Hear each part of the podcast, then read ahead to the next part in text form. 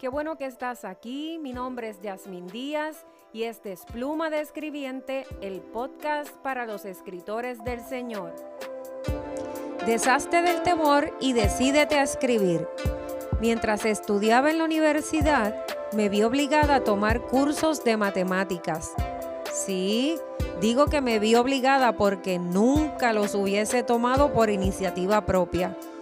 Llegó el momento en el que tuve que enfrentar lo inevitable Tuve que matricularme en los cursos porque ya me graduaba y no los había tomado. La verdad es que me matriculaba y luego los abandonaba. Nada más de pensarlo me daba terror. Nunca lograba completarlos, pero llegó un momento en que no me quedó otra opción. Para poder aprobar esos cursos tuve que estudiar mucho, tuve que proponérmelo disciplinarme, esforzarme y estudiar en grupo.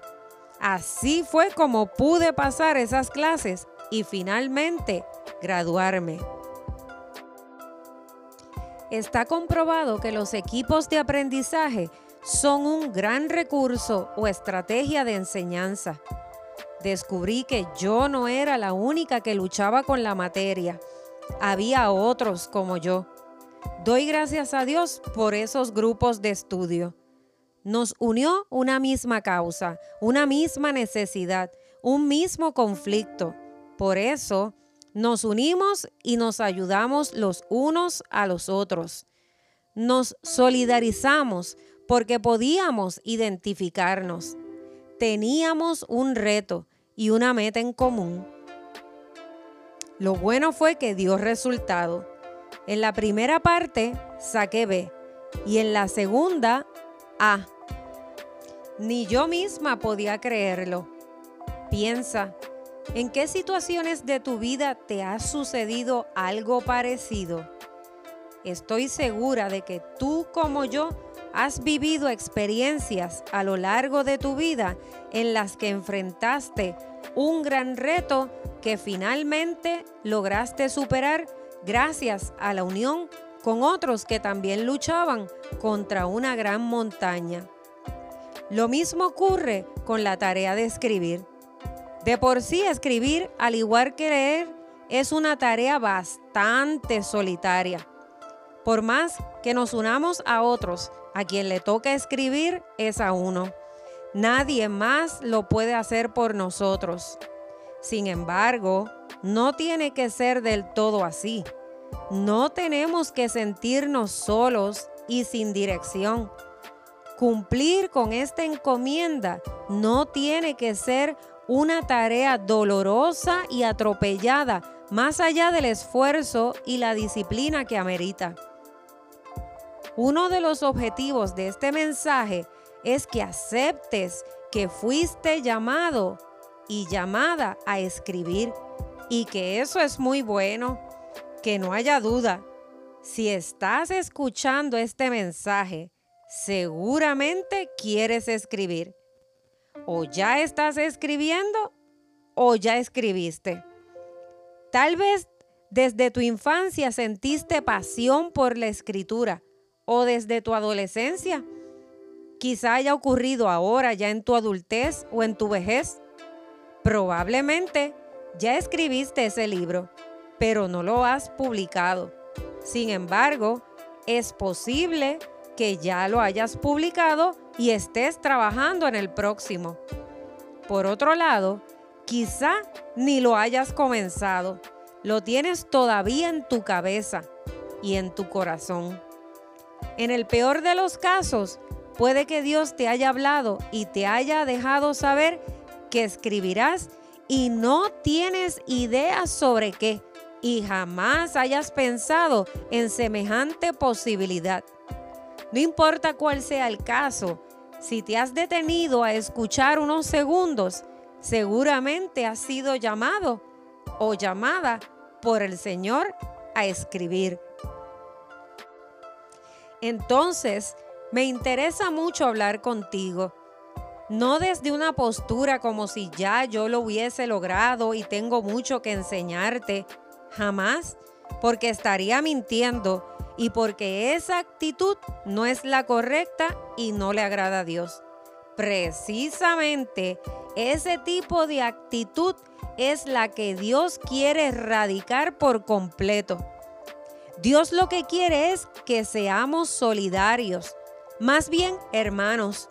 Él quiere que entendamos su llamado, lo aceptemos y actuemos. Créeme, no hay nadie más interesado en que escribas que el Señor tu Dios. No lo dudes ni por un minuto. Él está a favor tuyo y no contra ti. ¿Por qué debería estarlo? Esa no es su naturaleza. Ahora, yo me pregunto, ¿crees que el reino de las tinieblas quiere que lo escribas? ¿Qué pasaría si logras terminar de escribir y publicar tu libro? ¿Qué sucedería si otros leen y reciben ese mensaje? Piensa, entonces, ¿enfrentaremos o no enfrentaremos oposición y resistencia? Por eso, trabajemos para que el propósito de Dios se cumpla.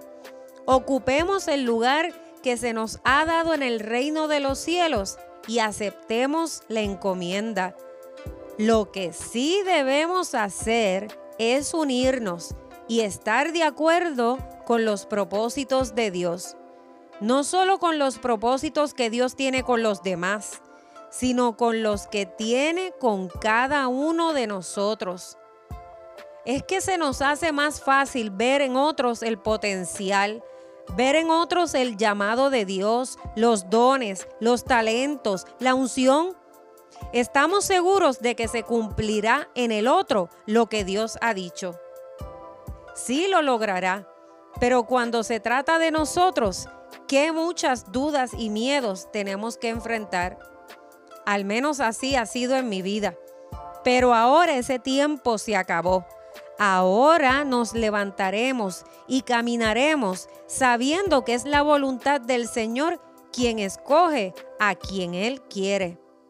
Entonces, ¿por qué otros no nos apoyarían? Con sus oraciones, con su disposición a aceptar la voluntad de Dios, aceptar que Dios fue quien nos encomendó a escribir, si hay dudas al respecto, si a otros les surge alguna preocupación, lo que les toca es orar para poder aconsejar sabiamente y que entendamos. ¿Por qué habría de sentir que por querer escribir estoy haciendo algo malo? ¿Estoy siendo presumido o presumida? ¿Estoy adjudicándome una tarea que no me corresponde? ¿Por qué alguien más tendría que darme permiso para escribir? ¿Acaso no se les anima a los niños desde pequeños a adorar al Señor cantando, danzando, actuando? ¿Y por qué con escribir tendría que ser distinto? Solo los que hayan estudiado un bachillerato, una maestría o un doctorado pueden escribir. Solo los que sean maestros de español o aquellos que dominen la escritura pueden hacerlo. Solo los que ostenten ciertas posiciones, ciertas profesiones. ¿Cuándo pasó esto? Me pregunto yo. ¿Cuándo se enseñó que debo pedir disculpas por predicar el Evangelio de Dios? No hay por qué sentir vergüenza ni culpa. No tiene nada de malo la culpa y la condenación no vienen de Dios. Quien acusa es Satanás. Cuando Dios nos encomienda escribir, como cualquiera otra encomienda o llamado, tenemos una gran responsabilidad. Una de ellas es que, como sabemos lo que implica y lo que se siente, seamos solidarios. Busca en tu iglesia, Busca entre los que te rodean a aquellos que se encuentran en tu misma situación.